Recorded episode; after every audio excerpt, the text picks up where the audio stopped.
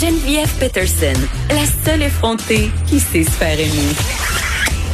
Jusqu'à 15, vous écoutez Les effrontés. Alors, on fait un retour sur la situation en CHSLD durant la canicule et ce rapport des Forces armées canadiennes dévoilé ce matin avec Jean-Louis Fortin, notre directeur du bureau d'enquête. Bonjour Jean-Louis. Geneviève. J'ai envie de te demander comment vas-tu par cette chaleur accablante? Moi, je vais très bien. J'ai la chance d'avoir l'air climatisé à la maison. Puis je travaille depuis euh, deux mois et demi, donc je suis parmi les, privilégiés. Certainement pas euh, dans la même situation que l'immense majorité des résidents en CHSLD qui, eux, malheureusement, n'ont pas la climatisée. Ben oui, euh, parce que ce que je pouvais lire euh, dans ce que vous avez sorti ce matin, c'est que le plus récent état de la situation qui est disponible au ministère de la Santé montre qu'environ une chambre de CHSLD sur cinq est climatisée. C'est très, très peu. Et Vincent Dessureau, euh, tantôt, parlait notamment d'un endroit où c'était seulement quelque chose comme quatre chambres sur 200. Là. Ah, ben, il y a des établissements à 180 chambres puis zéro chambre climatisée. Mm. Il, y y a carrément d'établissements avec 200, 300 chambres où on, constate que ça n'a jamais été mis à niveau. On n'a jamais pensé au, confort des résidents. Premier constat, le, bilan le plus récent, mm. l'état de situation le plus à jour au ministère, il date de trois ans. Hein, déjà, d'abord, si tu es un gestionnaire d'entreprise, puis le dernier état de situation de, d'un inventaire de matériel ou de ressources date de trois ans, tu as peut-être un petit problème de gestion, mais ça, bon, c'est un aparté. Euh, ah, j'aime ça quand tu fais des apartés. Ben, et, deuxième euh, état de situation qu'on fait en regardant ce document-là, qui, je dois dire, nous a été euh, remis par une source confidentielle, hein, quelqu'un qui n'avait absolument pas le droit de nous remettre cet état de situation-là et qui le fait au risque de son emploi. Donc, on ne nommera pas cette, très gentille personne. Euh, nous permet de constater que, euh, bon, il y a à peu près un inventaire de 30 000 pièces, 30 000, 30 000 chambres pour aînés, et sur les 30 000 chambres, il y en a seulement à peu près 6 000 qui sont climatisés. Donc, euh, c'est pas 25 ou 30% comme ce hmm. que la ministre disait depuis quelques jours. on est beaucoup plus proche de 20% donc une chambre sur cinq. Euh, et euh, ce tableau-là, cet état de situation, c'est un immense fichier Excel, a été envoyé pas la semaine passée, pas cet hiver en prévision d'été. Ça a été envoyé hier à midi et demi. Hier à midi et demi, je pense qu'il faisait déjà 30 sur le thermomètre. Je comprends. En même temps, je vais me faire un peu l'avocat euh, du diable. Jean-Louis, tantôt, euh, on faisait référence au point de presse, justement, au fait qu'on avait attendu un petit peu avant de d'opérer, si on veut, le dossier acclimatisé dans les CHSLD. Il faut savoir qu'avant lundi, euh, Horacio Arruda avait quand même pas donné le feu vert parce qu'il y avait des craintes par rapport à la transmission de la COVID. Donc, c'était pas très clair. Donc, le gouvernement explique ça comme ça. Euh, il explique le fait qu'en pleine calicule, on a demandé euh, de faire tout ce qu'on pouvait pour acheter ou louer des climatiseurs là, dans les prochains jours. Effectivement, sauf que euh, clairement, ça n'avait pas été fait dans les années. C'est pas comme si c'était la première canicule. Non, puis tu sais, euh, t'as tellement raison. Puis en plus, euh, on faisait référence tantôt au système d'électrification désuet. Donc, acheter des climatiseurs, c'est une chose, mais pour les rendre opérationnels, ça, ça sous-entend d'autres investissements. Donc, c'est peut-être tout ça qui a freiné. Puis le sous-ministre, d'ailleurs, tu faisais référence à ton fichier, un gros fichier Excel, là, quand même demandé au directeur d'établissement, si je ne m'abuse, de mettre à jour les données concernant les dans les CHSD puis leur redonner une date butoir. Là. On essaye de se dépêcher. Non. Ça fait trois ans qu'on n'a aucune idée de ce qu'il y a dans le réseau. Dites-nous, s'il vous plaît, dans les cinq prochains jours, d'une part, ce que vous avez, d'autre part, ce que vous avez besoin.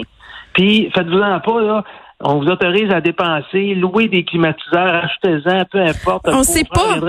C'est ça. Puis, vous nous enverrez, euh, on réglera la question financière plus tard, on réglera la facture plus tard. Je sens vraiment dans cette lettre-là du sous-ministre Yvan Gendron, qui est adressée à tous les directeurs d'établissement, une sorte de, de je veux pas dire une panique là. Je, pense pas qu'il faut exagérer la situation, mais on, on appuie a, dernière minute. Et puis si vraiment l'impression que ça donne, c'est que si ça avait été une priorité d'offrir des milieux euh, de vie adéquats pour nos aînés, ben ça c'est pas hier qu'on aurait envoyé ces communications-là au directeur d'établissement. Ça aurait été l'année passée.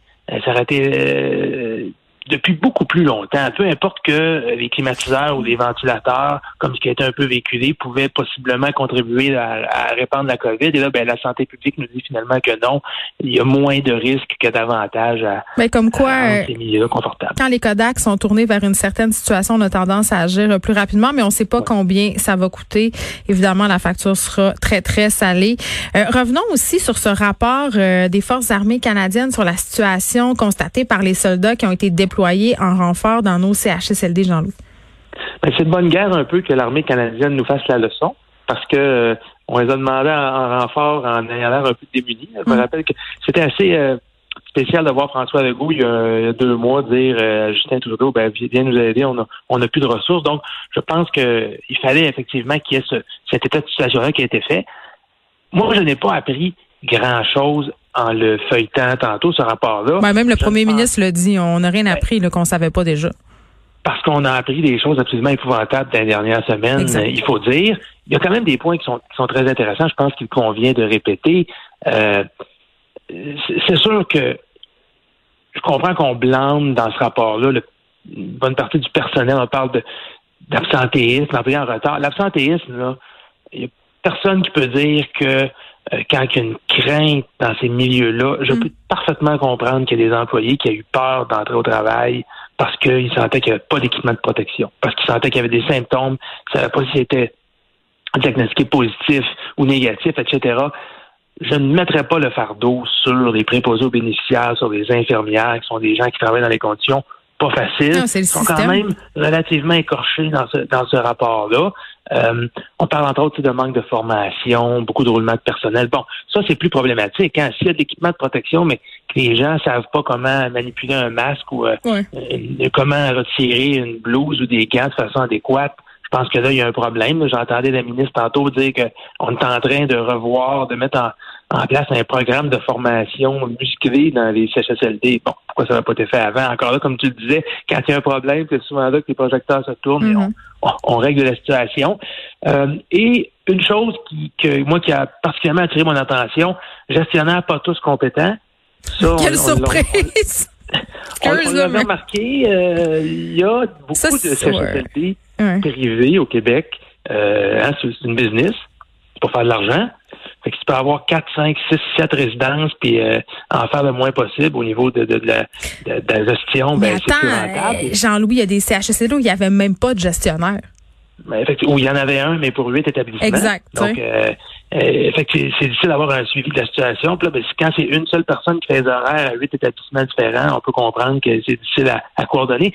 C'est pas pour rien que François Legault a évoqué à de nombreuses reprises dans les dernières semaines l'idée peut-être de d'étatiser tous les CHSLD. Donc, que des CHSLD privés là, dans les prochaines années, il n'y en ait plus. Que ce soit le gouvernement qui prenne le contrôle. Je dis pas que c'est toujours la solution idéale, le fait que ce soit euh, centralisé au niveau de l'État québécois. Souvent même, c'est pas une bonne solution. Mais dans ce cas-ci, pour avoir au moins une pratique de gestion qui est uniforme, hmm pour être sûr qu'ils soient bien encadrés, ces établissements-là, je pense que c'est une avenue euh, à explorer. Donc, beaucoup de constats qui sont dérangeants, troublants, mais peu de choses qui nous font tomber en bas de notre chaise en disant ben, on ne le savait pas avant ce matin. Très bien, Jean-Louis Fortin, directeur du bureau d'enquête. Et je rappelle euh, bon que peut-être euh, évidemment qu'on n'a pas appris grand-chose euh, dans ce rapport, mais quand même, la protectrice du citoyen, Marie Rinfrette, euh, va se pencher sur cette situation. Juste un petit rappel, au Québec, par rapport aux décès, il y a 2497 des 4139 décès qui sont attribuables à la COVID-19 qui sont survenus